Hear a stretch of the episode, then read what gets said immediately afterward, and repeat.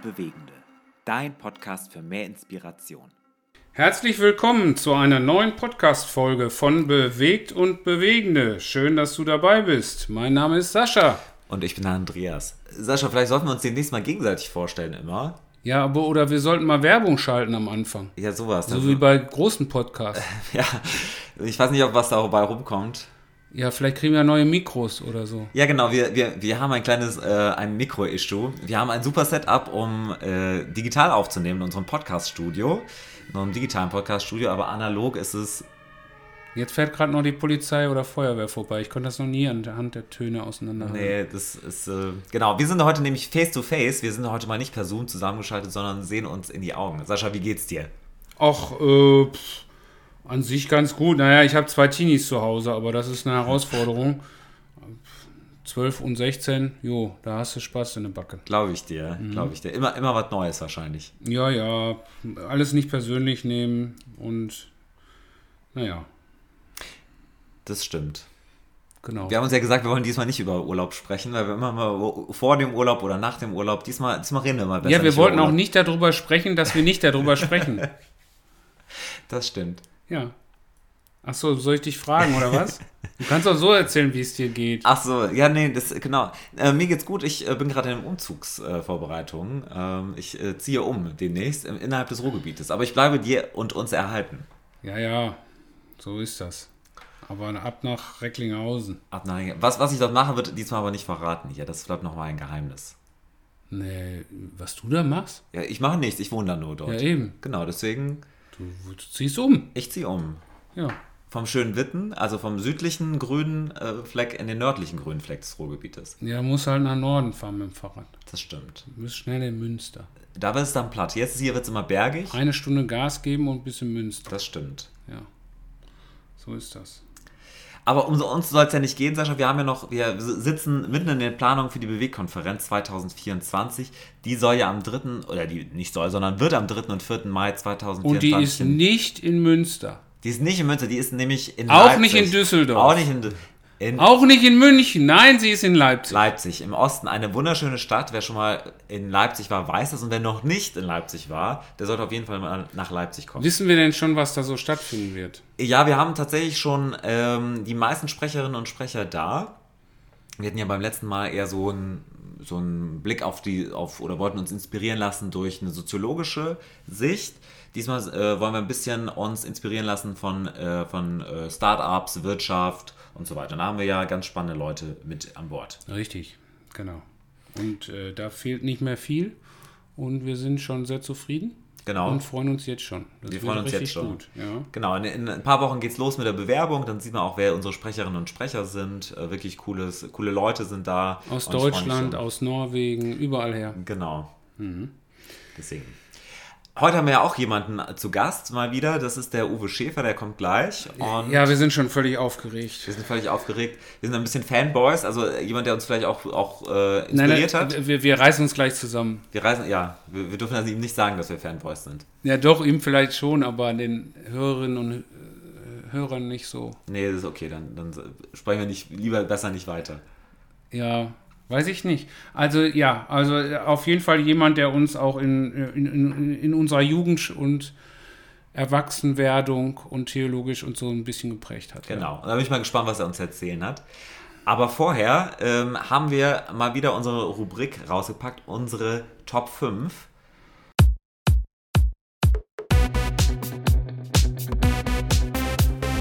Unsere Top 5. Ich dachte mir, Sascha, vielleicht suchen wir mal gemeinsam, wir sind ja, wir sind ja schon lange unterwegs in Gemeinde und in, in der christlichen, in christlichen Kreisen und es gibt ja immer wieder Phrasen, die so irgendwie, so christliche Phrasen, die auftauchen und die man vielleicht besser vergessen sollte. Also vielleicht Phrasen oder irgendwelche Sätze. Und vielleicht lass uns mal gemeinsam überlegen, was uns da einfällt. Sascha, hast du ganz spontan einen Gedanke, was das zum Beispiel sein könnte? Ja, fangen wir mal an mit Platz 5. Ähm, obwohl es eigentlich Platz 1 fast schon. Das ist eigentlich schon Platz 1 vielleicht, ja. Ich bin gespannt. Äh, Das Opfer durch die Reihen geben. Okay. Wir wollen mal das Opfer durch die Reihen geben. Da äh, denkt sich jeder, der das erste Mal nicht christlich sozialisiert ist und nicht in einem Gottesdienst sitzt, Igitt, Igitt, was passiert Ja, jetzt? genau. Ja, Also genau. da, da will ich auch mal, immer ich krieg Gänsehaut, wenn das, wenn das, ich mal in Gemeinden bin, wo das noch gesagt wird. Ja, äh, manchmal gibt es auch so komische Sätze mit Beuteln, aber äh, denkst du, du bist irgendwie äh, in Australien bei den Beuteltieren. Aber äh, nee, aber das ist noch schlimmer. Das Opfer durch die Reihen geben, das ist äh, eine Phrase, die ist. Äh, Die kann man an- vergessen. Ja, die animiert auch nicht wirklich zum Geben. Nee. Nee. Man kriegt ja was, man kriegt das Opfer. ja, oh. Ja. Nee, du Opfer. Ja. Ich überlege mal, ob, ob ich was, äh, mich an etwas erinnern kann. Ja, ich habe da eine. Äh, so eine Phrase, die kann man wirklich mit allem füllen. Der Herr hat mir gesagt, Punkt, Punkt, Punkt. Also das. Ja, wieso? Aber das ist doch so. Ja, ich, ich erinnere mich, da war ich, war ich Teenie, da war ich in einer äh, charismatischen Jugend und da haben immer die, die Jungs den Mädchen gesagt, so, liebe Luise, der Herr hat mir gesagt, dass du mich heiraten sollst. War der Name jetzt erfunden oder gab es die wirklich? Nee, nee, das war jetzt ein Beispielname. Ach so. War, aber so, nee, es ist wirklich, aber es war wirklich die, äh, das ist wirklich passiert und die Mädchen waren natürlich immer sagen, ja, wenn der Herr schon sowas sagt, dass ich den Michael heiraten soll, dann heirate ich doch den Michael. So, und das, das hat manchmal zu Problemen geführt, wenn dann die Leute aufgrund dieser, ja, der Herr hat mir gesagt, dass du mich heiraten sollst, hat es immer zu Problemen geführt. Ja, man kann den Herrn auch schon mal falsch verstehen. Genau. Ja. Also das sollte man vielleicht so, so seine eigenen Wünsche oder so seine Hoffnungen oder das sollte man vielleicht nicht da hinein projizieren. Deswegen ist es ja gut, dass wir, äh, dass wir immer eine gemeine Leitung in der Regel haben und nicht nur einen Menschen, der sagt, der Herr Mhm. hat mir gesagt. Das stimmt. Das ist sehr gut. Das ist immer gut, wenn ein paar Leute mit drauf gucken. Das stimmt. Absolut. Äh, Fällt dir noch was anderes ein? Äh, ja, ich meine, es gibt ja so diese ganzen Sachen so. Ich läster ja nicht, aber ich nenne ja nur Gebetsanliegen. So, so, wir beten für die Ehe von Bruder XY und Schwester XY. So, also ja. Ja, das äh, kenne ich, äh, weil man- da ist mir auch schon mal vor untergekommen. Ja, man will, man will äh, das nicht so. äh, Man will es nicht, aber man muss es irgendwie unterbringen, weil man es bewegt einen ja auch und man, man, man will ja noch Unterstützung, dass das gar nicht so gut ist, was die da machen und so. Und dann muss man das ja irgendwie hinkriegen und lästern darf man ja nicht, also äh, nennt man es als Gebetsanliegen. Ja, das ist, das kenne ich. Also da kann man auch äh, zig andere Beispiele finden, glaube ich. Ja, was denn noch? Äh, bitte, bitte hilf Bruder X, ähm, dass er frei, dass, dass er äh, seinen Zehnten freigebig geben kann. So, ne? Weiß man, Bruder X ist, ist geizig oder hat, äh, hat noch keinen Dauerauftrag eingelegt. Ich möchte nicht wissen, was alles für mich gebetet wurde. Äh, sag mir fällt äh, noch, wo wir so reden, äh, kommen ganz viele Sachen in meinen Kopf. Eine ist, das ist jetzt keine richtige Phrase, aber es sind vielleicht, ja schon, äh, auch das kann man sagen, erotische Phrasen in Lobpreisliedern. In Lobpreis. In Lobpreisliedern. Ähm, wieder etwas ein Schwenk aus der Jugend. Da war, ähm, wurde immer das Lied gesungen, Auf deinem Schoß ist pures Genießen. Das war immer sehr hip, das fand ich schon merkwürdig. Oder nicht in deinem Schoß, sondern auf, Auf deinem, deinem Schoß. Schoß, ja, das, ja, aber es war, das Bild war völlig äh, skurril. Und äh, was, was auch noch heutzutage. Ja, dein Bild war völlig skurril. Ja, dabei. aber auch was heutzutage noch viel, es ist auch, das Lied ist alt, aber es wird noch immer viel gesungen. Äh, nur den Saum deines Gewandes einen Augenblick berühren, Punkt, Punkt, und dann geht es irgendwann, Jesus berühre mich. Und das ist so, gerade mit der Melodie, jetzt viele unserer Hörerinnen und Hörer werden sofort wissen und werden dieses Lied nie mehr hören wollen, aber jetzt, jetzt weiß man, was, ne, was, was ich, glaube ich, damit meine. Ja, ja, wenn da, wenn da, wenn da vor allen Dingen äh, 30, 30 Frauen das äh, lauthals singen und man kommt da als nicht christ- christlich sozialisierter Mensch rein und hört dann nur, nur den Saum deines Gewandes einen Augenblick berühren, berühre mich, dann ist, äh, kann Ja. das schon mal andere Assoziationen auslösen. Oh, ja, ich, habe viele Bilder im Kopf. Aber Sascha, äh, da, ich, wir begeben uns noch auf Glatteis. Ähm, hast du noch einen? Wir haben vier. Was, was wäre so ein Highlight? Ach, einen müssen wir noch. Ja, einen müssen wir noch. Boah. Tja. Ah. Bei anderen ist es doch auch, auch schief gegangen. Bei anderen hat es auch nicht geklappt. Das ist ein sehr häufig benutzter Satz. Also den, den habe ich oft gehört in meiner christlichen Sozialisation. Ja, äh, du hast eine Tochtergemeindegründung, die nicht geklappt hat. Im gesamten Denomination Mhm. und äh, das wird vorne weggetragen. Äh, ja, das hat doch da auch nicht geklappt. Also so das Totschlagargument. Einfach nichts Neues zu Ja, starten, ja. nicht Die- mutig zu sein. Die 50, die geklappt haben in den letzten drei Jahren oder fünf Jahren oder wann auch immer, äh, die werden nicht genannt, aber das eine, was nicht geklappt hat. genau.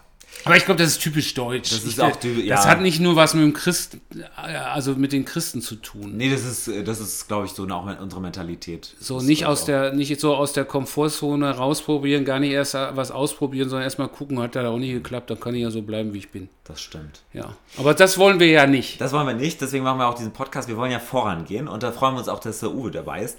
Aber falls äh, einer unserer Hörerinnen oder Hörer auch eine Frage Hörerinnen oder und Hörer. Hören, genau.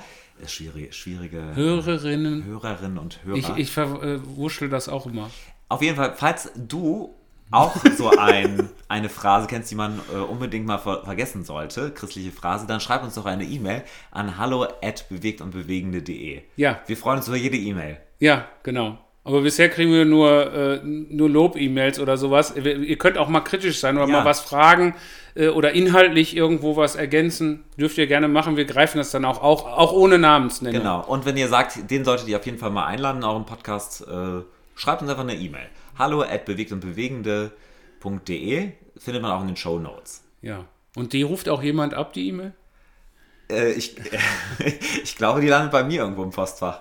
Ja.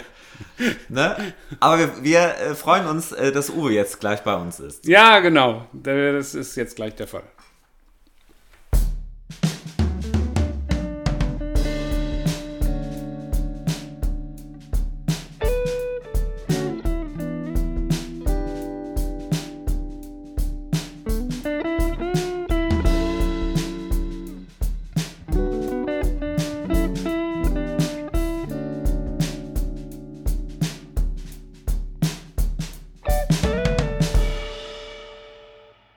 Wir sind wieder zurück hier in unserem Studio. Heute sind wir ja wirklich in Präsenz. Normalerweise nehmen wir immer per Zoom auf, aber heute haben wir einfach die Freude, dass der Uwe hier zu uns nach Witten kommen konnte und wir uns dann face to face sehen können. Das, das freut uns total. Hallo Uwe, herzlich willkommen. Hallo, danke für die Einladung. Ähm, Uwe, äh, wir haben immer, ähm, dass wir zu Beginn unseren Gast äh, vorstellen und du kannst ja mal gucken, ob wir richtig recherchiert haben. Und äh, wenn nicht, dann äh, machen wir am Schluss die Abrechnung. Du sagst, was falsch ist oder was äh, wir auf jeden Fall noch in Wikipedia reinschreiben müssen. Okay. Also, Uwe, du bist Jahrgang 63. Du bist verheiratet mit Bente und das seit 82, 1982. Ähm, sie ist Norwegerin und ihr habt euch in Südafrika kennengelernt. Ihr habt zwei verheiratete Tö Töchter. Äh, eine davon ist, glaube ich, Musikerin und der eine oder andere wird sicherlich mal ein Lied von ihr gesungen haben. Äh, hier aus der Region kommst du, aus Wuppertal und Ennepetal. Da war ich mir jetzt ein bisschen unsicher, ob das Wuppertal oder Ennepetal ist. Ich glaube, es ist so an der Grenze. Und ähm, als Jugendlicher hast du in Südafrika ein paar Jahre verbracht. Da kommen wir vielleicht gleich noch dazu. Aktuell bist du Pastor der K3-Kirche in Schwelm. Äh, von 2009 bis 2019 warst du Pastor vom, äh, im Christuszentrum Troisdorf. Und du bist Gemeindegründer. Du hast nämlich die ähm, Christusgemeinde Wuppertal, die sich heute Credo-Kirche nennt, gegründet. Das war von 89 und dann warst du 20 Jahre Pastor. Daneben bist du Singer-Songwriter. Dein Künstlername ist Uwe X. Du bist sozial engagiert. Du hast den Schlussstrich e.V. gegründet, mitgegründet. Das ist ein Verein, der sich dem Kampf gegen Kinderprostitution äh, verschrieben hat. Das ist quasi eher auch ein Trägerverein. Äh, du bist Autor. Ähm, dann haben wir auch noch ein paar private und Freizeitsachen herausgefunden. Du bist BVB-Fan. Yes. Ja, gut, richtig. Das, das kann manchmal das Fettnäpfchen am Anfang von so einem Podcast sein. Ja, ja, wenn man da viel schief liegt, dann Ja, ist das so. Dann ist es. Du verbringst gerne viel Zeit auf dem Wasser. Wie konnte das denn dann passieren, dass ein Bremer dein Nachfolger wird? In der Ja, das ist, das ist schon eine gute Frage. Ja, solange es kein Schalker oder kein Bayer ist, ist es, ist es schon okay. ist okay. Und ähm, du gehst auch gerne hin und wieder laufen. Ich glaube, deine Laufrunde ist am Bayenburger Stausee. Das habe ich gesehen. Und ich glaube, so, wenn ich mir so deine, äh, da so im Internet anschaue, du bist schon eher so der Familienmensch, könnte man sagen. Ja, Ja, okay. ja. Haben Also, wir, Passt dir das alles? Ja, Ja, wunderbar. War nichts Falsches dabei? Wunderbar. Äh, kommt noch was? Nee, das Nee, war's. nee, Haben nee, wir irgendwas vergessen oder möchtest du was oh ergänzen? ja, oh ja, ich habe was vergessen. Ich habe fünf Enkelkinder. Okay. Äh, der jüngste, das ist der Dario, der ist gerade ein Jahr alt Mhm. geworden. Und der älteste, das ist der Levi, der ist 19. Und ähm, ja, das ist, was mich auch so im Internet vielleicht so als Familienmensch darstellt. Ich liebe das natürlich, Mhm. wenn wir alle zusammen sind, Weihnachten. Oder jetzt im August machen wir unser Schäfer-Clan-Camp in Holland. Alle kommen mit Zelten, okay. Kinder, Schwiegerkinder, Enkel. cool. Und äh, wir verbringen da Zeit miteinander. Das sind natürlich ganz, ganz schöne Dinge. Das bedeutet mir viel. Mhm. Ich bin mit 20 das erste Mal Vater geworden Mhm. und mit 40 das erste Mal Opa. Und jetzt werde ich 60 Ende des Jahres und äh, dementsprechend. Ne? Ja, du kannst Uropa noch werden. Aber ja, Ur-Uropa würde auch noch gehen. Also, das, das schon. Wie, wie, wie macht man das, dass man sich dann noch verträgt und noch so als Familie trifft und so? Gibt es da die drei wichtigsten Grundregeln? ähm, wüsste ich nicht. Authentisch sein und vergeben können. Okay. Weites Herz haben. Ja, spannend. Ähm, ich habe ja gerade schon angedroht, wir haben ein kleines Spiel. Mit Mhm. jedem Gast haben wir zu Beginn ein kleines Spiel und wir stellen dir 20 Begriffspaare vor. Und du musst dich jeweils ganz spontan für das eine oder andere entscheiden. Wenn es gar nicht geht, kannst du auch gerne weiter sagen, Mhm. wenn du nichts dazu sagen möchtest. Und äh, Sascha und ich, wir versuchen das mal nicht zu kommentieren. Das, das klappt irgendwie nie. Aber Doch, hat schon mal geklappt. hat schon mal geklappt. Ja, bei mir klappt das eigentlich. Genau. Hast du Lust? Ja, ja, auf jeden Fall. Gut, äh, starten wir mit den 20 Begriffen. Europa oder Afrika? Europa. Land oder Wasser? Wasser. Gemeindegründung oder etablierte Gemeinde? Etablierte Gemeinde. Evangelisationsveranstaltung oder evangelistische Haltung? Evangelistische Haltung. Große Bühne oder Kleingruppe? Große Bühne. Zukunft oder Vergangenheit? Weiter. Gegenwart. Früh oder spät? Spät. Fahren oder laufen? Ähm, laufen. Pentekostal oder evangelikal? Evangelikal, da ist für mich das andere drin. Okay. Solo oder Band? So, Stille oder Trubel? Stille. Du musst es aber zögern, ne? Ja, ja, ja, ja. Jetzt kommt mein Liebling. Frei oder Kosse? Das versteht Sascha nie. Frei oder Kosse? Doch, natürlich. Ähm, ja, äh, auf jeden Fall Kosse. Er hat auf meinem letzten Album mit eingespielt. Was soll ich Okay. hier jetzt sagen? Der hört Okay. sich das vielleicht an. Und äh, nein, ich, ich äh, bin großer Fan von Lothar. Ja. Okay. Äh, Wuppertal oder Ennepetal? Wuppertal bin ich geboren und äh, aufgewachsen. Okay. Blind oder taub? Ähm, ähm, ähm, blind. Vegane Wurst oder keine Wurst? Vegane Wurst. Der erste in unserem Podcast. Der das, Ja. Ja. So. Bin, ich bin Vegetarier seit 16 Jahren. ah, okay. Ah, okay. Paulus oder Barnabas? Barnabas. Lobpreis oder Meditation? Natürlich beides, aber wenn du ich mich entscheiden muss, Meditation. Graham oder Bonke? Weiter. A-Gitarre oder E-Gitarre? Ich habe beides, also eine halbakustische und akustische. Also sage ich mal A-Gitarre, weil die halbakustische ist ja ein bisschen okay. Machen oder denken? Denken. Das waren schon die 20 Begriffe. Vielen Dank. Ja, sehr, sehr- sehr spannend. Sehr, sehr gerne. Ja, ich habe äh, gerade, wo du die Frage gestellt hast, äh, was war die Frage, die du, äh, du hast weitergesagt, äh, Graham oder Bonke? Ja, genau. Ja, dem äh, Bonke habe ich mal die Vorfahrt genommen mit meinem Motorrad, als ich bei euch in die Gemeinde gefahren bin und der war eingeladen Okay. und kam in seinem S-Klasse Mercedes daher und dann, äh, aber es äh, ist gerade eben gut gegangen. Ja gut, er hat dafür gesorgt, dass viele in den Himmel gekommen sind. Du, du, wär, du wärst ein weiterer gewesen. Ja, dann wäre mir das jetzt hier die Arbeit bei der FEG erspart geblieben. Äh, Uwe, wir haben ja einen Podcast, äh, wo wir ähm, Mut machen wollen, äh, wo wir einfach mitreißen wollen, als etwas zu bewegen als Christen. In ganz unterschiedlicher Art und Weise. Einfach mal Handbremse los, lösen und los. Ähm, aber Leute haben natürlich dabei auch viele ähm, Höhen und Tiefen. Manchmal muss er die Komfortzone auch verlassen. Äh, und vielleicht kannst du uns heute mal biografisch so ein bisschen mitnehmen, wie man da am besten mit umgeht. Ähm, also in deiner Biografie fällt ja eine Sache aus, äh, auf, äh, Andreas hat es vorhin schon gesagt, also mein Sohn ist 16, kommt auch schon mal nicht nach Hause über Nacht oder so. Äh, aber du bist mit 17 los und kamst dann länger nicht nach Hause, weil du mit 17 schon ab bist nach Südafrika. ähm, 1981 dann nach Südafrika gegangen und dort fast zehn Jahre verbracht. Also wieso geht ein Wuppertaler nach Afrika in so jungen Jahren und was macht er eigentlich da? Ja, also ich war vielleicht äh, doch ein bisschen mehr als dein Sohn, als du ahnst. Also es war schon nicht ganz leicht mit mir. Äh, ich war, seit ich äh, auf der Welt bin, hochgradig ADHS. Aber das gab es eben damals noch nicht. Den Begriff kannte man auch noch nicht. Nein, das kannte man noch gar nicht. Damals war es so eine, äh, äh, also heute, äh, damals gab es nur liebe Kinder oder böse Kinder.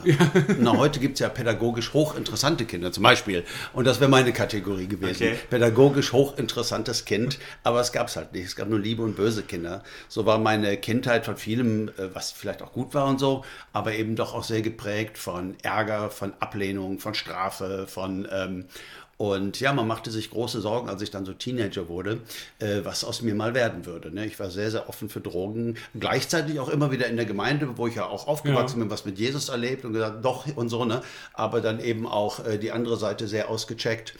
Und, ähm, und vor allen Dingen nach Anerkennung dürsten, nach Liebe, nach, nach, Ja. nach, nach einen Wert haben dürstend. Äh, so, das war, das war ich so als Teenager. Ne? Und woher kam das, würdest du sagen? Ja, ich würde sagen, es kam so aus der, äh, aus der vielen Ablehnung so heraus. Okay. Ne? So im, Ja. Laufe, im Laufe meiner Kindheit.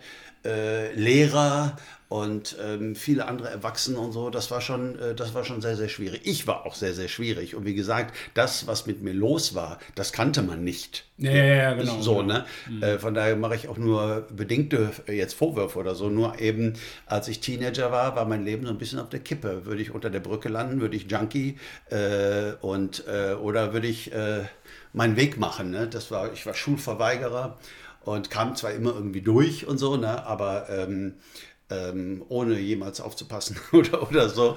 Ähm, und ja, das war so meine, meine Jugend. Und dann ähm, mit, nach der Schule haben sie mich in eine Lehre gesteckt, eine kaufmännische. Ich in einem Büro Ablage machen.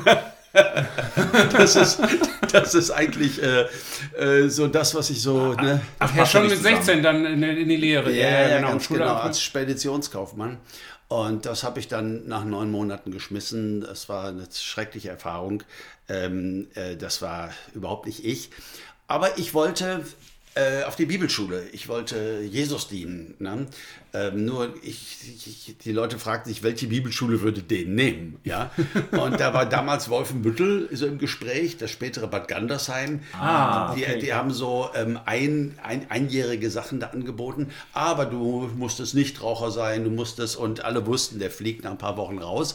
So bin ich dann nach Südafrika geschickt worden. Also die Eltern haben dann gesagt, Jung, geh mal erstmal, bevor Genau. du Bibelschule machst. Damals hörte man viel in Deutschland von quasi Sabantu, so eine Erweckung unter den Zulus in, in Natal, Südafrika. Mhm. Und da auf diese Missionsfarm sollte ich drei Monate sein, durchgeheiligt werden, das Rauchen aufgeben, um dann zurückzukommen. So Ah. Das war gar nicht deine Idee, sondern. Ja, ja, Ah, um okay. zurückzukommen und dann quasi äh, ein ganzes Jahr in der Bibelschule nicht rauszufliegen. Ne? Das war so, das war der Plan. Aber du bist geblieben. Ich bin dann geblieben. Ne? Und ähm, ich wollte gerne Prediger sein und werden. Und ich fing einfach irgendwann an, an Türen zu klopfen und zu sagen, Hello, I'm an evangelist from Germany, can I preach in your church? Und äh, da sind dann acht Jahre draus geworden. die ich dort geblieben bin und die ich hinterher in den Kreisen, wo ich unterwegs war, was hauptsächlich indische Menschen waren, es gibt 1,5 Millionen Inder in Südafrika, okay. ähm, mehr Einladungen, als ich annehmen konnte. Und zwischenzeitlich hatte ich auch mal so ein Evangelisationszelt mit 400 Sitzplätzen. Das habe ich dann so als 20, 21-Jähriger äh, aufgebaut mit anderthalb Meter langen Heringen, die in den Boden geprügelt werden müssen. Und ja, war, ein, war eine spannende, spannende Zeit. Und dort hast du auch deine Frau dann kennengelernt auf einer Evangelisationsveranstaltung. Äh, Ja, in, in fact ja. Ich, äh, ich, ich habe in Durban gewohnt und wurde dann eingeladen in eine kleine Stadt nach Greytown. Ähm, da sollte ich samstags in der Stadthalle sprechen und in der Woche ähm, in den ganzen Gemeinden, die es so gab. Da gab es eine kleine indische Gemeinde, da sollte ich dann sprechen. Und da kam meine Frau, mein Schwiegervater, norwegischer Missionar in Südafrika. Und äh, da haben wir uns kennengelernt, ganz genau. Cool. Und, und äh, sind da dann schon Gemeinden draus entstanden oder wenn Leute zum Glauben gekommen sind? Äh, oder hast du die vermittelt an Gemeinden? Wie lief das da? Ähm, nein, es war jetzt nicht so sehr Gemeindegründung im Fokus, sondern Evangelisation in einer Ja. bestehenden Gemeinde. Ne? Ja, okay. Ja, ja, ja, ja, klar. Also die Gemeinde bestand und du hast auch mitgeholfen. Genau, wir haben Zelt aufgebaut und so. Ich habe evangelisiert, gepredigt und so. Genau, für die Kranken gebetet, was man da eben so tut. Ne? Ah ja, ah ja. Okay, und das äh, und dann bist du ja ähm, zurückgekommen. Was äh, aus welchem äh, christlichen Hintergrund kommst du ursprünglich? Ursprünglich, ich bin aufgewachsen in einer Baptistengemeinde, also ich bin getauft in einer evangelischen Kirche, aber meine ersten Erinnerungen kommen aus einer Baptistengemeinde. Äh, dort bin ich dann mit elf getauft worden, glaubensgetauft worden. Und da war ich so, bis ich 15 war, 15, 16 war, Ah ja. ähm, in Wuppertal-Elberfeld. Ah ja, Mhm. ah ja, okay. Und, äh, und dann äh, ging es für dich zu, zurück nach Deutschland. Ja, ganz genau. Ähm, Ende 88 kamen wir zurück nach Deutschland. Äh, erstmal nach Norwegen und dann Anfang 89 nach Deutschland und schon mit dem, mit dem Impuls und dem Gedanken, äh, in Deutschland Gemeinde zu gründen. Ne? Dass es dann Wuppertal werden würde, das hatte ich noch nicht so auf dem Schirm, aber das ist es dann geworden, halt genau in der Nachbarschaft, in der ich aufgewachsen bin quasi. Wie, wie kam es denn konkret dazu? Oder, ne, dass du gesagt hast, okay, ich gehe doch nach Wuppertal wieder zurück in meine Heimat. Wie kam es zu dieser Berufung? Ja, also ich äh, kam zurück und wusste erstmal überhaupt nicht, wie es weitergehen würde. Und, ähm, aber ich hatte auf dem Herzen, ich möchte gerne äh, eine Gemeinde haben und ähm, am liebsten möchte ich sie gründen, ja, so dass man das so prägen kann und so.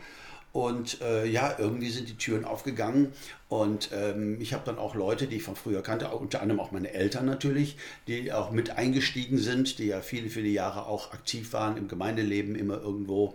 Und ähm, ja, so kam es dann äh, Anfang 89 zur Gründung. Damals hieß es Christliche Gemeinde Wuppertal. Das Christliche habe ich hinterher in Christus nochmal umändern lassen, weil ich kam so vom Christian Fellowship.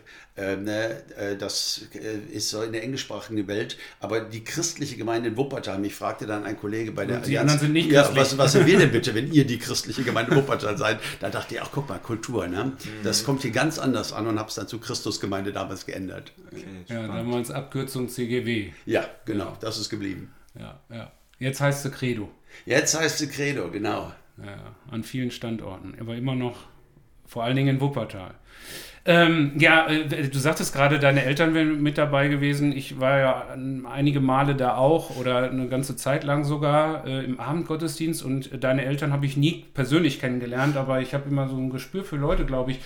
Äh, die, die wirkten mir auf, auf mich immer so äh, recht sanft, äh, sehr menschenbezogen, beziehungsorientiert, äh, so das ist so mein Eindruck von der Ferne.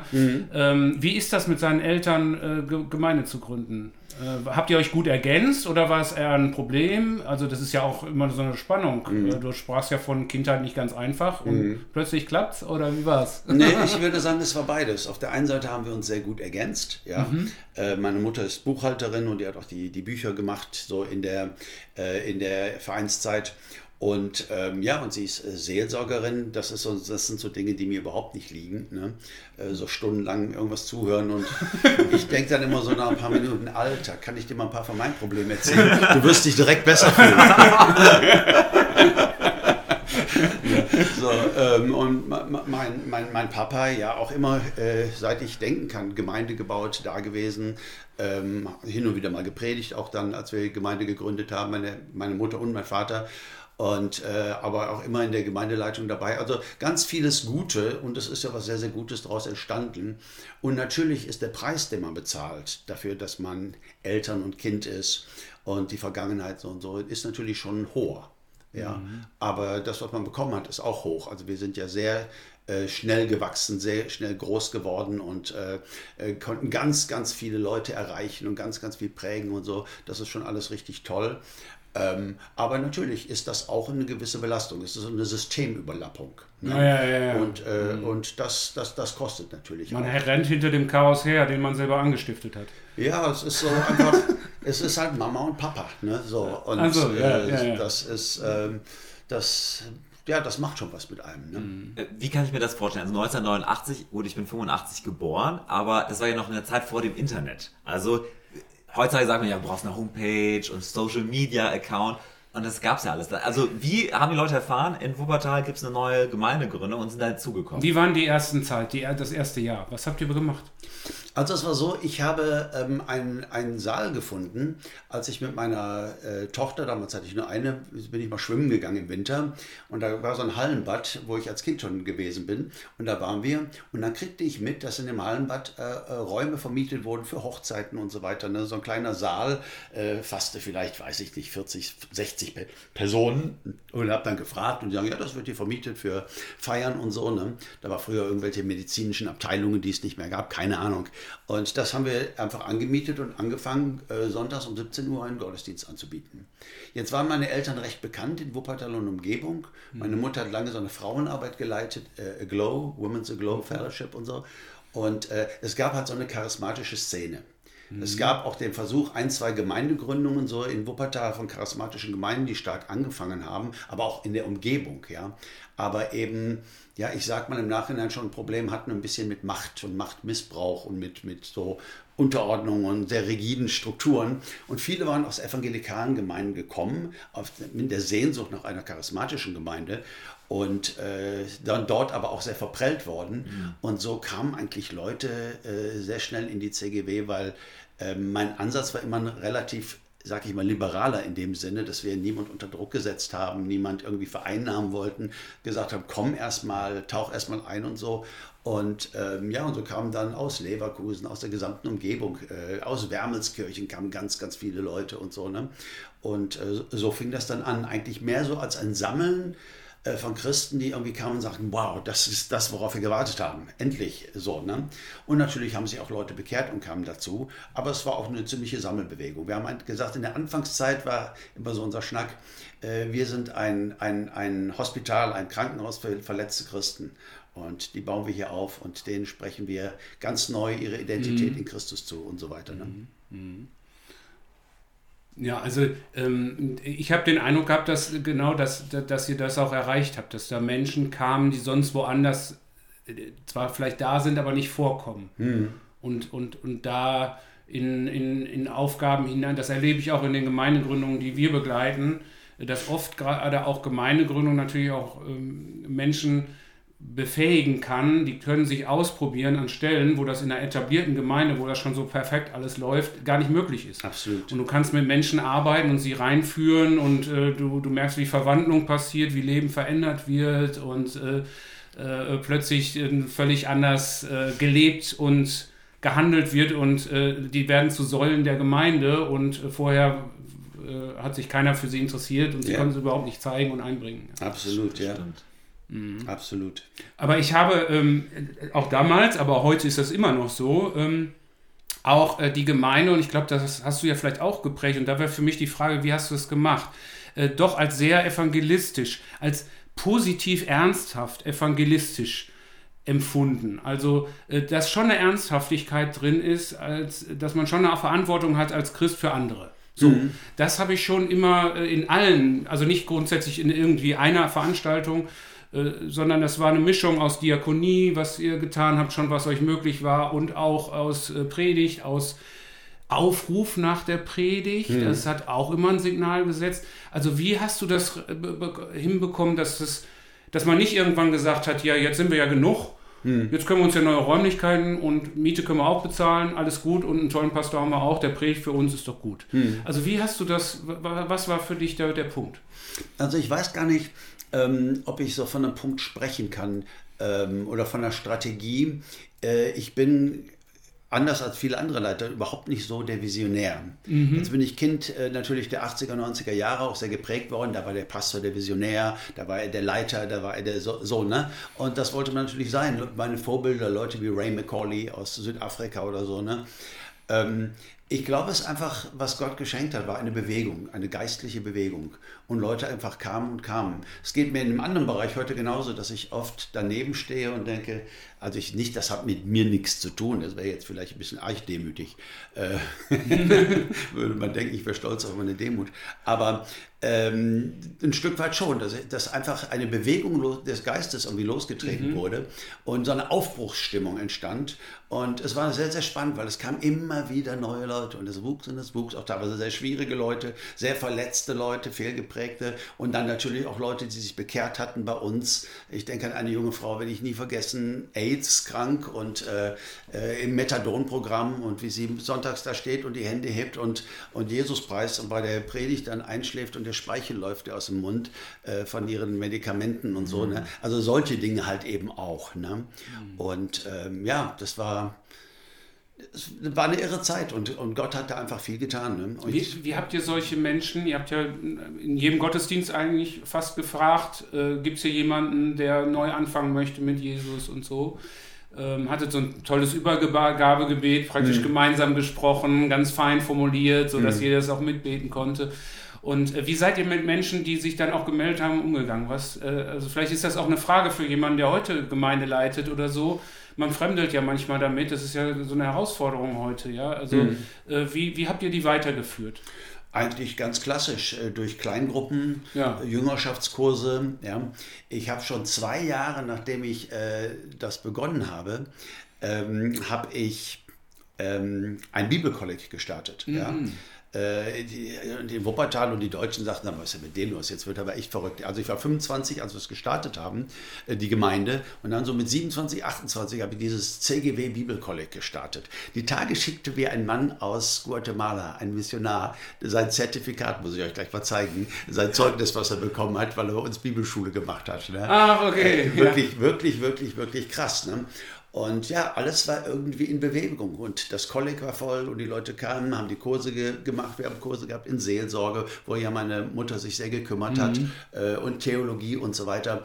Und die Leute kamen in die Gemeinde und äh, auch die sich bekehrt haben. Ja, ich denke, sehr viele konnten wir halten und einbinden. Ne? Was, was waren in so einer Phase, ist ja auch Chaos. Also ich sage immer, Gemeindegründung ist ja gleichzeitig auf der Brücke rumlaufen, sie zu planen und äh, sie zu bauen, alles irgendwie gleichzeitig. So ein Gefühl ist ja Gemeindegründung.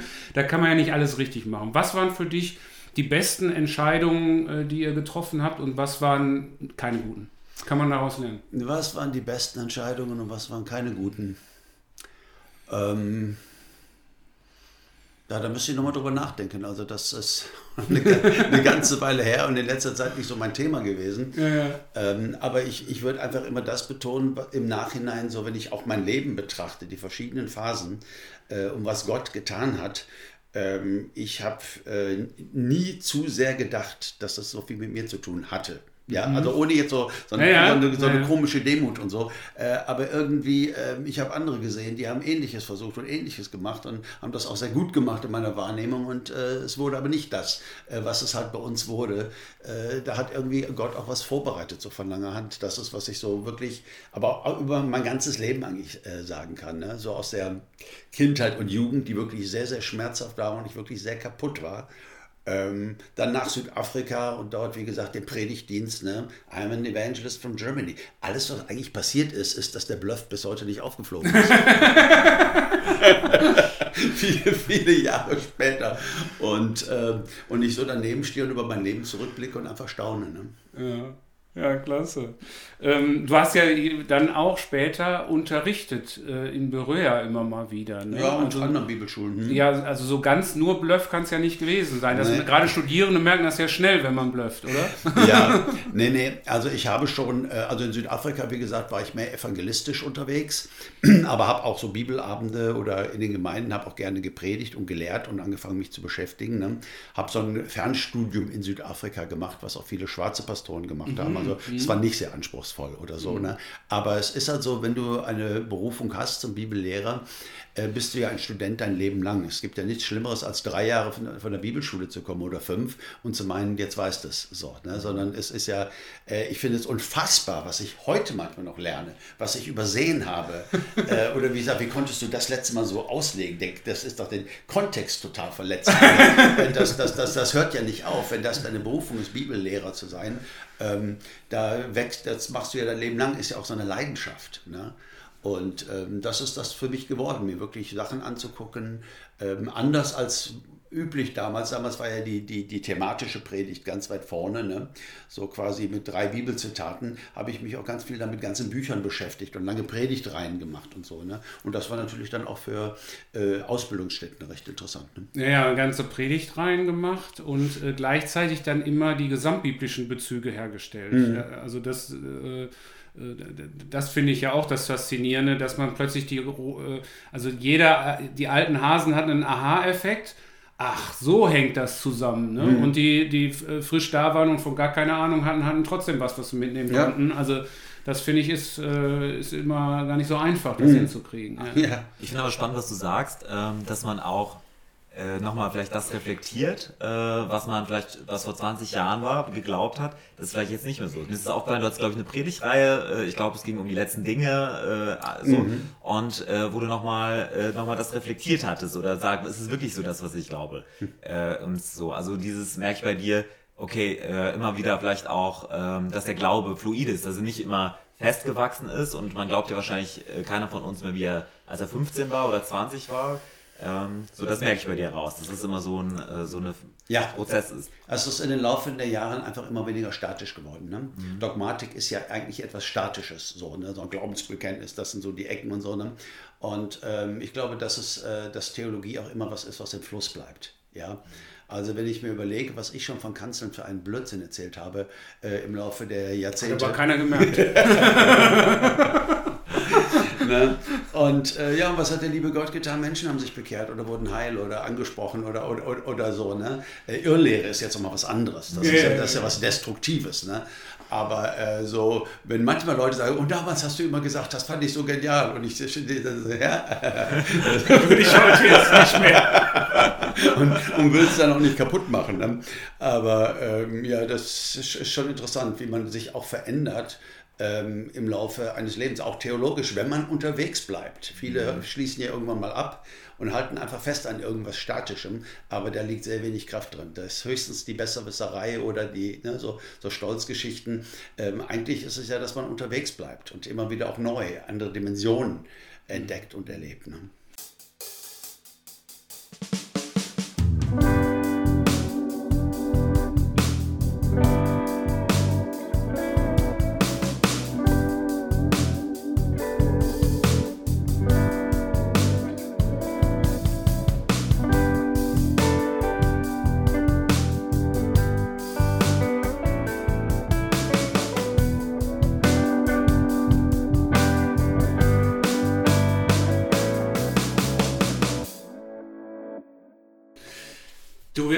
Irgendwann warst du dann im Vorstand äh, des BFP auch, äh, warst auch noch im Reisedienst, hast äh, mhm. Gemeinden gecoacht, äh, in Konflikten versucht zu schlichten, die es anscheinend ja auch gab. Ähm, hast viele Gemeinden, Menschen inspiriert, äh, dort gepredigt, ähm, Konflikte geklärt. Am theologischen Seminarunterricht haben wir schon gehört. Dann die Gemeinde in Wuppertal äh, gegründet. Ich glaube, du solltest Präses werden. Mhm. Äh, und dann kam, ich glaube, eine erste kürzere und dann eine zweite größere Erschöpfung oder andersrum. Vielleicht würdest du es auch anders äh, betiteln. Ähm, kann man das so sagen? Was war da passiert? Wie ging es dir und wie ging es dir dann weiter? Ja, also ich hatte einen äh, sehr, sehr krassen Burnout ähm, 2007. Ja, 2007. Und der hat im Grunde genommen mein gesamtes Leben verändert. Ich mhm. bin auseinandergefallen, also wenn du dir ein Auto vorstellst, in Einzelteilen. Da mhm. war nicht ein Teil mehr am anderen. So hat sich das angefühlt. Ne? Und ähm, das hatte ganz verschiedene Gründe und auch ganz verschiedene, so, äh, sag ich mal, Trigger, ähm, die das ausgelöst haben. Aber ich würde sagen, das Zentralste, wenn mich fragt, was war so das Hauptding, ähm, ich glaube einfach, ähm, wir als Christen und vielleicht so damals in der charismatischen Bewegung noch ein bisschen sehr, man ging davon aus, dass Gott eingreift und Wunder tut. Und guck dir den Uwe an, bevor der nach Südafrika gegangen ist und guck dir an, wie er jetzt zurückgekommen ist. Wahnsinn, vom, vom ähm, Saulus zum Paulus. Ne? Mhm, und ähm, da haben wir dann halt solche theologischen Klischees für. Und das kann ja auch sein. Äh, ich glaube ja daran, dass man Jesus annehmen kann und vom Saulus zum Paulus werden kann. Aber ähm, es war eben eine schöne Erklärung, die passt in unsere, in so, unsere theologische Welt. Aber Tatsache war, Tatsache war, dass ich immer noch ein sehr kaputter Mensch war. Mhm, dass ich immer noch mit unfassbarer Ablehnung und, und Kaputtheiten äh, und dass ich äh, Therapie gebraucht hätte und Begleitung gebraucht hätte und so weiter. Und ich bin vor ganz vielem ähm, weggelaufen. Ja. Mhm. Ich habe auch viel zu viel gemacht. Also ich bin auch damals international. Ich habe in Russland gepredigt, in Amerika durch die Gemeinde getut und so. Und ähm, mir immer ganz viel quasi in den Kalender geschrieben, war ja. immer, immer unterwegs. Ne? Ähm, und ja, und dann kam eben so vor dem Burnout auch so Sachen, die ich nicht verstehen konnte. Ich hatte einen super Gottesdienst gepredigt, vielleicht sogar morgens und abends in der CGW. Und meine Frau ging abends ins Bett. Ich sagte, ich komme gleich. Und ich saß dann am Rechner. Ja, und irgendwann war 5 Uhr morgens und ich hatte sehr viel zu viel getrunken. Und ich dachte, sag mal, was passiert denn hier mit dir? Was, was, was mm. ist das denn? Mm. Ja, äh, und ich hatte keine Antworten. Ich hatte nur ein schlechtes Gewissen, habe Buße getan. Ne, und gesagt, machst du nicht mehr. Ne? äh, dass, das, dass das Ursachen hat. Ja, mhm. dass ich, dass mein Leben neben all dem Wunderbaren, was Gott getan hat und was entstanden ist, ähm, dass ich aber doch ein Mensch war äh, auf der Flucht. Mhm. Ja, mhm. und ähm, ja, und irgendwann holten mich Dinge eben ein. Und äh, das ist, wie gesagt, als ich, dass ich völlig erstmal auseinandergefallen bin. Ne? Mhm. Du, du, du, du, sagst in deinem Lied, du bist ja Liedermacher, mhm. äh, Uwe X, kann man auch nachschauen. Da sagst du, gnadenloser Richter gibt es äh, in den Song. Ähm, der, der, der Beste sein war immer meine Pflicht und selbst wenn ich tausend Sachen gut mache, gibst du mir das Gefühl, ich reiche nicht. Genau. Das sind ja so diese Antreiber, die wir haben. Mhm. Und ich glaube, viele, die auch was bewegen wollen, auch im Reich Gottes bewegen wollen, äh, Motivation ist ja nie rein. Also mhm. ich habe ja immer Sekundärmotivation. Wir tun es nicht fürs Geld, aber manchmal auch für die Anerkennung und so weiter. Und es motiviert uns ja auch zu positiven Dingen. Mhm. Wie würdest du das heute jetzt sagen? Äh, wie kriegt man das als junger Mensch auseinander dividiert? Oder muss man es überhaupt auseinander dividieren? Oder muss man an die Grenze gehen? und vor die Wand rennen und dann merken, okay, so geht es nicht weiter? Oder wie kann ich da rausspüren, dass ich gleichzeitig, ich sag mal, äh, push the pedal to the metal, also gleichzeitig die Handbremse löse und auch Dinge auszuprobieren, auch auf die Gefahr hin, es klappt nicht. Südafrika hat ja nicht klappen können, Gemeindegründung in mhm. äh, Wuppertal hätte nicht klappen können. Also du bist ja aus deinem Komfortbereich auch immer wieder rausgegangen. Mhm. Und aber wie kann ich dann das trennen von diesen Antreibern, den Unguten, die mich äh, ja Kraft kosten, äh, die mich Dinge machen lassen, die mich langfristig überfordern, die nicht von unserem Herrn sind. Äh, hm. Gibt es da was, wo du das erkannt hast? Ähm ja, also ich sag mal so, es hätte mir äh, geholfen, vieles einfach zu verstehen. Ja, nun war ich natürlich auch äh, äh ein sehr erfolgreicher Pastor und da gehört ja auch ein gewisser Stolz zu. Ich meine jetzt gar nicht mal so die, mhm. die, die, Ursünde oder so, das, das vielleicht auch, aber ein bisschen, hey. Man muss ein bisschen Rampensau sein. Look at me, look at me now, ne, was ich gemacht habe. Ne? Ich war hier auf dem Weg, äh, alle nur sagten, was soll aus dem Jungen werden? Und jetzt komme ich acht Jahre später zurück in meine Heimat und bin hier so der Erfolgspastor und habe das auch sehr genossen. Ja. ja? ja. Und ähm, allerdings ist äh, die, die, die, die Sucht nach Bestätigung und danach toll gefunden zu werden, äh, kann auch sehr schnell zu einem Fass ohne Boden werden, eben noch aus ganz, ganz alten Dingen heraus, die einfach noch da waren. Ja, mhm. so vom Saulus zum Paulus ist eine feine Sache, das erleben Menschen, wenn wir zu Christus kommen. Und doch gibt es eine psychologische Seite. Wir sind geprägt. Ne? Und gerade fromme Menschen ne, haben mit diesem inneren Richter sehr viel zu tun ja. und haben dann oft noch das Problem, dass sie ihn für die Stimme des Heiligen Geistes halten. Und das ist ja das wirklich, das wirklich Fatale daran. Ja. Mhm. Äh, manchmal empfinden mich Leute als zu freundlich in meinen Predigten. Immer die Liebe, immer die Gnade. Uwe, wir dürfen aber auch nicht vergessen, äh, die Buße zu predigen und was weiß ich und so. Ne? Und ähm, ich glaube nicht, dass ich sich in meinem Leben jemals was geändert hat, weil ich ein schlechtes Gewissen hatte und an Gott irgendwas versprochen habe unter dem Druck. Sondern wenn er mir gezeigt hat, hey Junge, da geht's doch lang, schau mal, das wäre drin für dich, das wäre super. Dann habe ich gesagt, mein Gott, danke, ich bin ja in die völlig, völlig falsche Richtung unterwegs. Das ist ja Buße. Weißt du nicht, dass Gottes Güte dich zur Umkehr treibt? Das Rumgehacke auf Leuten und ihren Gewohnheiten und dass sie zu viel trinken oder rauchen oder, oder zu wenig evangelisieren oder zu wenig beten. Ist ja so, du kannst ja einen Gastsprecher in deine Gemeinde einladen. Ich finde das ein Phänomen bei uns Evangelikalen. Und der predigt darüber, äh, warum zu wenig gebetet wird. Und alle Köpfe sinken nach unten. Das kannst du einfach mal unterstellen. Ja? Mhm. Äh, woher weiß denn der das? Ja, dass zu wenig gebetet wird. Ich habe dann immer die Frage, Entschuldigung, sagt uns doch mal endlich, wie viel Gebet wäre eigentlich genug Gebet? Und wenn man dann noch mehr betet, ist das eigentlich Sünde? Ja, so, das sind ja so äh, Dinge, immer so dieses schlechte Gewissen. Es ist nie irgendwie gut genug, was ja auch ganz viel im Evangelikalen so äh, damals in den Prägungen drin lag. Ne? Wo, wobei, würdest du sagen, dass deine Theologie sich an der Stelle auch nochmal verändert hat? Ich habe es immer so empfunden, ähm, dass äh, dass du sehr stark die Gnade gepredigt mhm. hast, dass du aber den Anspruch, der auch im Evangelium liegt, mhm. nicht weggenommen hast, sondern du hast äh, gesagt, ähm, hey, wir Christen sind oft äh, so wie Menschen, die an der Mauer stehen und gucken drüber und ach, wie schön ist es da außerhalb unserer Welt, äh, in der Welt, äh, das kann ich dann alles machen. Und das, mhm. die Grundlage ist, dass ich Gott nicht vertraue, dass er es nur gut mit mir meint. Mhm. Und ähm, äh, ich glaube, diese, diese Spannung ist in der heutigen Zeit, manchmal wird die so ganz einseitig aufgelöst, so mhm. dass das Evangelium nicht mehr auch Anspruch ist.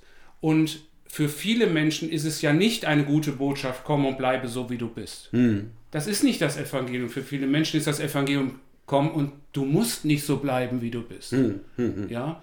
Äh, so, und das ist manchmal in der heutigen Zeit, empfinde ich von jungen äh, äh Kollegen, die natürlich in dieser Gesellschaft geprägt sind, Konstruktivismus, äh, man kommt sich nicht mehr nah, man jemanden anderen ermahnen, das geht ja gar nicht gar nicht. Hm. Also ähm, ist das, dass es so ganz einseitig ist. Das habe ich nicht empfunden, sondern mhm. als gesunde Mischung, hey, ist es eine Vertrauensbeziehung. Ja, und es ist vor allen Dingen das, was Jesus für mich getan hat am Kreuz, ist nicht nur für meine Bekehrung und jetzt, jetzt, bin ich verantwortlich, ja. sondern äh, Heil bedeutet, dass ich verwandelt werde in sein, in, in sein Ebenbild, dass mein Herz sich verändert, dass ich Dinge einsehe und dass ich das will, was Gott will und nicht mir irgendwelche Dinge verkneife, äh, um ein schlechtes Gewissen zu vermeiden. Ne? Also der alte Wolfram Kopfermann, der ja nun schon ja. eine ganze Weile beim Herrn ist, von ihm habe ich äh, übernommen zu sagen, Erst die Gabe, dann die Aufgabe. Ja, Erst der genau. Zuspruch, dann der Anspruch. Erst das Sein, dann das Sollen. Ja, ja. Äh, das ist, worum es worum, geht. Und äh, du kannst Christen Buße predigen und dass sie viel zu wenig, äh, was weiß ich denn, geben, beten, evangelisieren und so. Das funktioniert immer. Die Köpfe gehen runter. Ja, ja, ja. ja, ja und, äh, aber aber ich, ich bestreite vehement, dass das jemals einen Menschen positiv verändert hätte in, seiner, in seiner Jesus-Nachfolge. Ja, absolut. Du hast ja schon gerade gesagt, du hast viel reflektiert, wo kommt das her, diese Erschöpfung. Hm. Ähm, hast du vielleicht Tipps äh, für unsere Hörerinnen und Hörer, die vielleicht in einer ähnlichen Situation sind? Oder wie gehst du heutzutage mit dieser Erschöpfungsgefahr um? Hast du irgendwelche Tipps da für uns, was du sagst, ähm, ja, das, das ist vielleicht ganz gut. Ähm, hast du da irgendwas? Ja, also was ich ganz wichtig finde, was ich auch immer wieder Menschen sage, wo ich sehe, dass sie total ruhelos sind und total überfordert eigentlich sind und so, ne? Äh, denk bitte nicht, dass äh, Burnout so eine Modekrankheit ist. Danach machst du mal drei Monate Pause und dann ist wieder alles in Ordnung. Ich meine, es gibt unterschiedliche Grade natürlich. Ne? Aber ich würde sagen, meiner liegt 16 Jahre zurück und ich knabber auch noch dran. Okay. Ja, mhm. äh, ich weiß, will jetzt nicht von Paulus und vom Dorn im Fleisch anfangen oder so, aber es gibt einfach Dinge, äh, die geblieben sind mhm. und auf die ich sehr, sehr achten muss. Okay. Ich hatte zwischendurch auch mal wieder Rückfälle, weil sobald es mir dann besser geht, ich, das ist, äh, dann powert man wieder wahrscheinlich. Ja, ne? ja, ja, ja, ja. Und deswegen denke ich manches Mal, das, was jetzt auch so über ist, ist vielleicht auch ganz gut so, äh, so als eine Ermahnung zu sagen, hey, Wann willst du es denn kapieren? Es, es, du kannst ganz wunderbare Dinge tun für Gott. Du kannst ganz wunderbar gebraucht werden. Du kannst staunen, was Gott tut äh, um dich herum, äh, ohne dich äh, in Ambitionen irgendwie tot, tot zu arbeiten und dir diesen ganzen Stress anzutun. Ne? Das ist mir schon sehr, sehr wichtig. Wenn wir den Blick nochmal ein bisschen, äh, ja, so ein bisschen Flughöhe gewinnen, ähm, der christliche Glaube insgesamt oder vielleicht auch äh, die, die, ja, die Christen in Deutschland haben ja so ein bisschen gefühlt den Rückwärtsgang eingelegt. Also die Großkirchen haben große Kirchenaustritte, ähm, wenig motivierte Leute. Ähm, auch manche Freikirchen, äh, die haben nicht äh, so, dass sie wachsen. Ähm, wir jetzt als Bund FEG sind in den letzten 40 Jahren äh, gewachsen, äh, haben uns verdoppelt, äh, aber trotzdem besteht auch für uns die Gefahr, äh, wie für die gesamte Christenheit, dass wir so ein bisschen den Rückwärtsgang einlegen. Ähm, was würdest du sagen äh, aus deiner Perspektive als, als Pastor jetzt äh, vor Ort, aber auch als jemand, der deutschlandweit gearbeitet hat? Äh, was sollten wir als Christen, als Freikirchler heute am besten tun, um größer, nicht kleiner zu werden, um Menschen mit dem Evangelium zu erreichen? Keine Ahnung. Also um Reich Gottes größer werden zu lassen in Deutschland, äh, größer werden zu äh, in Deutschland. Was, was, was ist da dein Gedanke? Wie siehst du die Lage da aktuell? Oder siehst du es nicht so negativ? Ähm, ja, ich meine, man kommt ja nicht drum rum äh, zu sehen, ne? Ähm, dass auch in den Bünden, also ich kenne es jetzt vom BFP, äh, eben ja Gemeindegründungen sind und Wachstum da ist. Beim BFP natürlich auch eine Sache, dass die meisten Asylanten, die hier nach Deutschland kommen und Christen sind, sind Pfingstler. Ja, ihr seid sehr, äh, wir gar nicht, ja, äh, so ein Drittel, multikulturell. Ich weiß nicht, ob ein Viertel oder ein Drittel, ne, aber Ich wir haben von 800 Gemeinden 300, glaube ich. Ja, sowas alles- in der Richtung. Ne? Und das ist ja, und das ist ja wunderschön. Vor allem, dass man geschafft hat, sie zu integrieren, Strukturen dafür geschafft hat und so. Ne? Denn äh, Pfingstler sind oft ziemliche Chaoten und äh, äh, sehr, sehr, ähm, wie soll ich mal sagen, ne? so. Ich sage manchmal, wir kritisieren oft den Katholizismus wegen Papsttum. Pfingstler unterscheiden sich manchmal hauptsächlich dadurch, dass es einen Papst pro Gemeinde gibt. Ne? Mit Lederjacke. Ja, ja, also der, der Anspruch, ich bin hier der Leiter und der Apostel Gottes, der macht mich sehr nervös äh, und äh, da halte ich auch für nicht äh, unbedingt biblisch. Ich glaube, dass Ältestenschaft immer eine Teamarbeit ist und so. Ne? Aber sie haben das wunderbar geschafft, oder wir, ich gehöre dazu, diese, diese ganzen Gruppen, die so unterschiedlich sind, koreanische Gemeinden, Afrikaner und so zu integrieren. Ne? Aber natürlich gibt es auch traditionelle Gemeinden, die schließen. Ja, ähm, und äh, wo ein Neuanfang nicht möglich ist. Ne? Und, äh, und man ist dankbar überall da, wo es ist. Ne? Ich glaube, das ist einfach so ein bisschen auch, ähm, ja, manchmal ist es zu spät.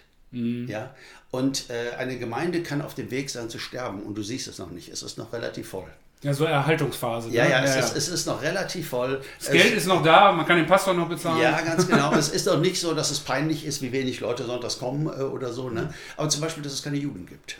Ne? Ja. Und auch nur drei Kleinkinder. Ne? Wenn du eine gro schöne große Sonntagsschule hast, ne? dann kannst du sagen, guck mal, hier ist eine Zukunft äh, so für, äh, für, Gemeinde. Ne?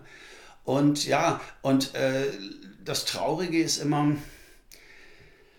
es, es, es schwankt immer so zwischen halt Gemeinden, wo du einen, einen, einen Papst hast oder wo du einen hast, der ist jetzt hier der Apostel und der sagt, wo es lang geht und so. Und wenn dann solche Leute in die Schlagzeilen geraten wegen Dingen, die überhaupt nicht gut gelaufen sind und so in ihrem Leben, ne, dann ist es immer ein Riesenschaden. Und Gemeinden, die sich so als basisdemokratisch verstehen und es wird alles nur totgeredet und, und ein, der andere Seite. ein Pastor gibt dem Nächsten die Klinke in die Hand. Äh, keiner kann sich da irgendwie durchsetzen und irgendwas prägen und irgendwas neu machen. Ne?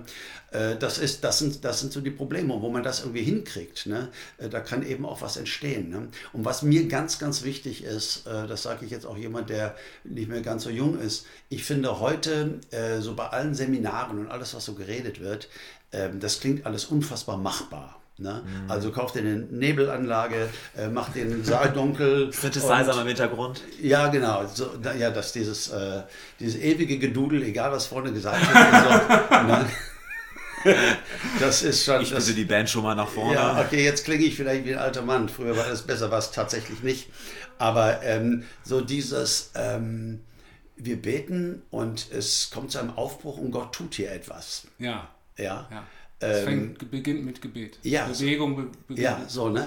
Und äh, mir ist heute eben sehr, sehr viel Strategie. Und man kann ja mit Strategien sehr erfolgreich sein. Äh, das schafft Burger King oder McDonalds und das kriegst du auch äh, bei allen möglichen äh, Gemeindegruppen. Ich mag das Wort Sekten nicht, äh, weil es ist so, so, so ein bisschen, ähm, also, ne? aber es gibt, es gibt unfassbar Gruppen, die glauben, ein Zeug, das ist wirklich, äh, und ja, und die wachsen auch. Ja, Strategien bringen Funktionieren, Das. Ja, ja. Leute haben ein Bedürfnis nach Religiosität, nach was weiß ich, Belonging und so. Ne? Und so dieses, äh, diese Bewegung, dass Gott hier etwas tut. Und äh, ähm, das finde ich, das darf ein bisschen mehr in den Mittelpunkt wieder. Es ist unverfügbar. Es ist nicht verfügbar nach Motto, das sind die drei Zutaten und dann klappt's schon. Hm. Sondern Gott ist der, der, der das Wachstum und den Segen schenkt. Ja, ja, und das ist auch das, das höre ich von ganz vielen jungen Pastoren, auch in den verschiedenen Bünden, dass eben gesagt wird, ja, hier kannst du nur was werden, wenn du eine Gemeinde in der Größe hast und eine Nebelanlage und dies und das und so. Und äh, die, die sich irgendwo auf dem Land rumschlagen und versuchen, das Niveau zu halten und Gott sei Dank, wir hatten wieder eine Taufe, sogar zwei diesmal und so, ne? Und äh, wirklich ringen darum in eine Zukunft mit einer traditionellen Gemeinde. Und für die gibt es eigentlich sehr wenig Plattform oder, Mhm. oder Zuspruch oder, sondern eher noch das Gefühl, ein Versager zu sein und äh, vielleicht nicht äh, ordentlich berufen zu sein oder so. Ne? Also Ja, ich früher fr- früher war es ja so ein bisschen so, dass wenn du nichts wurdest, keine große Gemeinde kriegst, hast du Gemeindegründung gemacht. Also es war ja früher äh, zum Teil so, Okay. das hat mir der Friedhelm erzählt, Friedhelm Holthaus, jetziger Präses vom BFP, dass er das immer so empfunden hat. Früher war es so, wenn du nichts äh, gefunden hast, äh, dann, dann musstest du erstmal Gemeindegründung Das war Rudis Resterampe quasi. Und jetzt ist ja eher so, wie heißt es noch mit den Autos? So, wie jetzt ist das, ja, jetzt sind es die Vips. Ja, genau. Aber wie wir das jetzt wird gespielt, wie heißt es mit den Autos? So, äh, ich habe so viel PS und so weiter. Ja, Wie- Ka wie- Karten, hier dieses äh, Quartett. Ja, Quatsch. Oh, ja, ja, ja. Ne, äh, so viele Gemeindeglieder habe ich. Äh, Ja. so ich habe drei. Gemeindegründungen gegründet. Genau, so viele. Ne, jetzt wird gerne Quartett gespielt. Ja, ich meine, also gut, du sagst, äh, einmal ist es eine Leitungsfrage. Das war ja so der erste Punkt. Wie, wie kriegen wir in der heutigen Gesellschaft, auch gerade wo äh, die jungen Menschen ja sehr, auch wirklich ja diese Beteiligung basisdemokratisch und so weiter, wie kriegen wir gesunde Strukturen in Leitung? Also wie kann Leitung so passieren, dass man vorwärts kommt, aber gleichzeitig, dass alle beteiligt sind? Das ist, glaube ich, eine ganz, ganz spannende Frage. Und dann äh, eben äh, der Punkt, äh, ist es authentisch? Ja, also ist es wirklich ernsthaft, ähm, kommt, kommt Jesus da durch oder kommt die Strategie durch? Also das, äh, okay, danke. ja, ja, ab, absolut. Ne? ja, ja.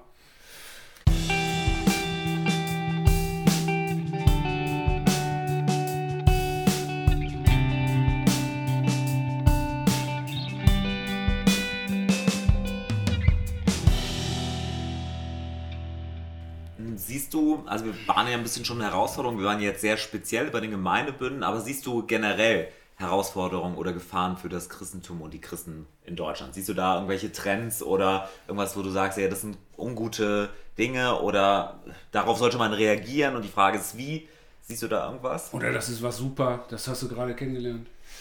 Ja, also ich sag mal so, ich bin äh, schon recht, äh, ich freue mich über vieles, was gut läuft und wo Sachen vorwärts gehen und so und äh, Menschen zu Christus kommen.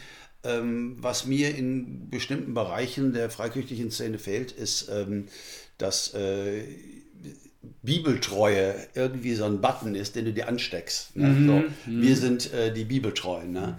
Und ähm, ich stelle eben oft fest, dass viele Predigten in unserer evangelikalen Welt äh, drei Punkte haben, äh, drei, drei Bibelzitate aus dem Zusammenhang gerissen, die dann zu so was zusammengebracht werden. Und das kann ja ein Riesensegen sein. Ich sage doch nicht, dass es alles falsch ist oder so, aber ähm, Bibeltreue ist halt nicht, wir behaupten mal, wir wären das, sondern es wird halt nachgewiesen im Studierzimmer ähm, und so weiter, indem wir uns wirklich wieder als äh, Diener des Wortes verstehen. Also nicht äh, die Bibel ist unser Diener und liefert uns die Zitate, dass die Leute wissen, dass wir recht haben in dem, was wir sagen, sondern dass wir, dass wir einem Paulus in einem Philipperbrief oder Kolosserbrief äh, zur Rede verhelfen. Ja, was, ne? was hat das damals bedeutet? Ne? Äh, ich sage immer wieder, Hermeneutik ist so ein bisschen mein Steckenpferd, da mache ich sehr viel Seminare und so.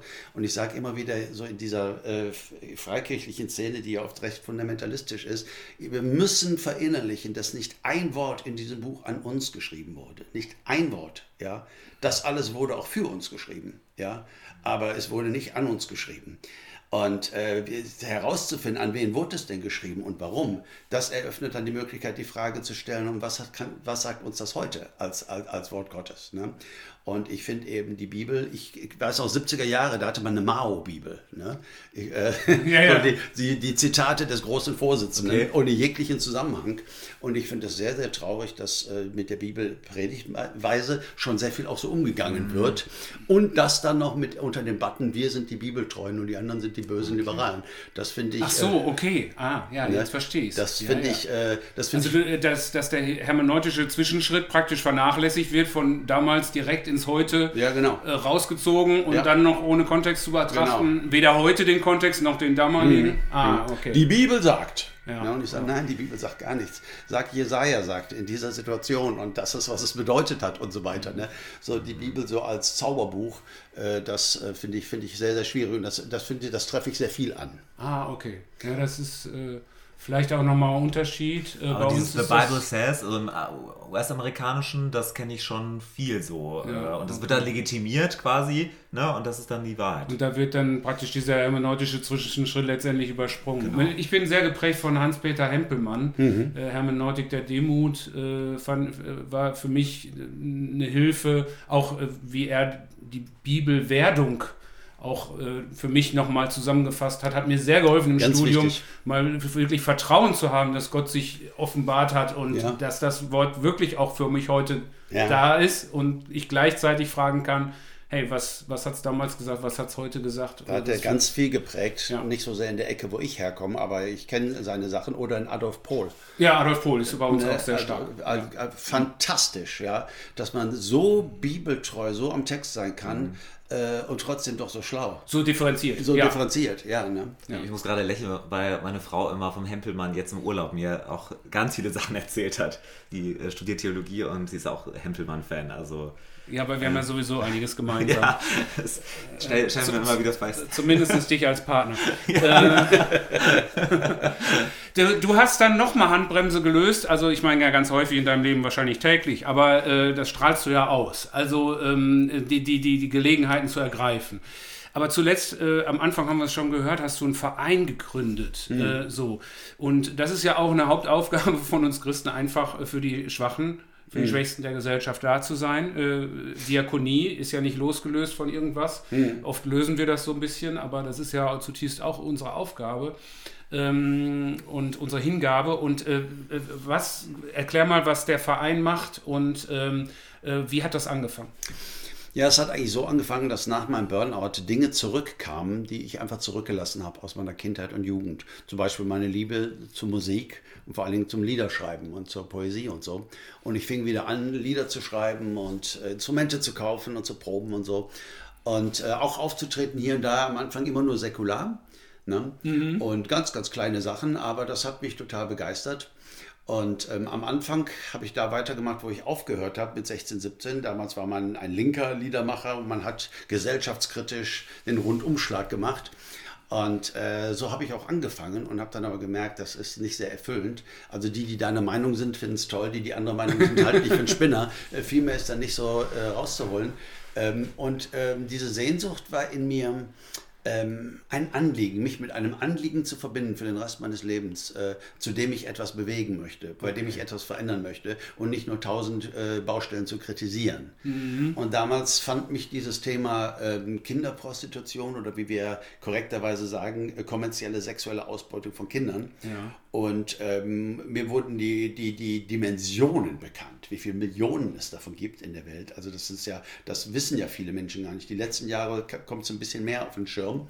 Ähm, und damals habe ich Schlussstrich gegründet. Und auch da, ich bin kein großer Visionär, ich streite das immer ab. Ich habe es gegründet. Ich, ich wollte für einen Verein das machen, die da kämpfen und habe die dreimal angeschrieben, keine Antwort bekommen, äh, wurde überhaupt nicht ernst genommen. Und Dann hast du es selber gemacht. mein Gott, wenn ich eins kann, ist ein Verein gründen. Ne? Ist ja nur ne, sieben Leute, zack. Ne? Und dann können wir halt sammeln und irgendwas wird schon zusammenkommen. Ne? Ende letzten Jahres haben wir die erste Million gefeiert, die angekommen sind, also die wir wirklich in diese verschiedenen äh, Partner äh, ge- gegeben haben. Und ähm, das, ja, das, auch da, ich stehe daneben und ich staune. Ich kann nicht sagen, ich habe das gewusst und das war meine Vision. Ich habe gedacht, ein paar Euro kommen zusammen, ein paar hundert, ein paar tausend, keine Ahnung. Wir machen es mal, wird sich lohnen. Ne? Und äh, ja, und heute haben wir Partner in Indien, Nepal, Thailand, Tschechische Republik, Berlin äh, und so, die wunderbare Arbeit machen. Und ich reise halt rum durch die Gemeinde, mache meine Musikgottesdienste oder Konzerte und muss im Moment so um die 230.000 Euro im Jahr zusammenbetteln, damit wir all das halten können, was wir versprochen haben. Ne? Okay, okay. Und ähm, die Partnerorganisationen, was machen die konkret? Das ist sehr, sehr unterschiedlich. Also wir haben zum Beispiel eine super Organisation in, ähm, äh, in Südindien, in einer Stadt, die heißt Hyderabad, das ist die viertgrößte Stadt äh, in Indien. Und da haben wir ein sogenanntes Happy Home, also ein, ein, ein Kinderheim für die Töchter von Prostituierten. Okay. In Indien ist Prostitution ein Riesenthema und Markt. Ja. Ja, ich meine, das ist ein Land mit 1,33 Milliarden Menschen mit einem katastrophalen Frauenunterschuss. Weil Töchter machen dich arm. Die musst du mit einer großen Mitgift äh, in, in die Heirat geben und die werden nicht für dich sorgen, wenn du alt bist. Ja? Und seit man sagen kann, wenn du schwanger bist, wird es ein Junge oder wird es ein Mädchen, werden halt Mädchen konsequent abgetrieben. ja. furchtbar. Und äh, von daher hast du äh, äh, so viel Prostituierte und es gibt auch nicht die Möglichkeit, irgendwie zu sagen, wir holen die jetzt alle von der Straße und, äh, o- oder so. Also es ist, ne?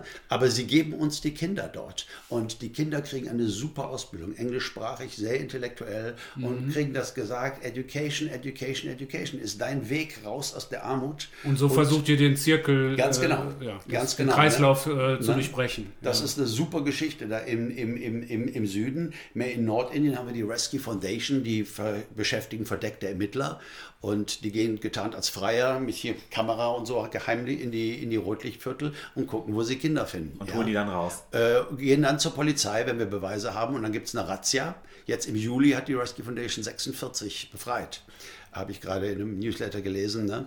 Ähm, Kinder, die eben aus Bordellen, die verschleppt werden, ganz viele aus Nepal und Bangladesch und in eben noch ärmeren Ländern. Ne? Aber auch in Deutschland ist es ein Problem. Also es ist nicht nur weit in Indien, sondern auch in Deutschland. Aber ja, aber ja, es ist hier teilweise was völlig anderes. Ja, es- die Gründe zum Beispiel, ne? also wenn du 13-, 14-jährige Kinder auf dem Kinderstrich hast, weil sie drogensüchtig sind und von zu Hause abgehauen sind, auch da wollen wir sein und so, aber es ist was völlig anderes, als wenn du von Menschenhändlern verschleppt wirst. Ne? Äh, also die, die, da, da gibt es ganz unterschiedliche ähm, Arten und wir wollen ge- gerne gegen alle kämpfen. In Berlin haben wir die Berliner Jungs, äh, die gerade äh, mit Jungen arbeiten und so und sie vom Strich fernhalten. Das ist schon ne, auch in Deutschland äh, eine echte Not. Okay. Ja, gut, das zu hören. Und äh, wer damit mehr wissen will, kann sicherlich äh, nach googeln. Äh, Aber ja. Äh, genau. Und ähm, ja, wir sind schon am Ende unseres äh, inspirierenden Gesprächs ange angelangt. Also ganz herzlichen Dank. Was wir aber noch einen Punkt haben, am Ende immer.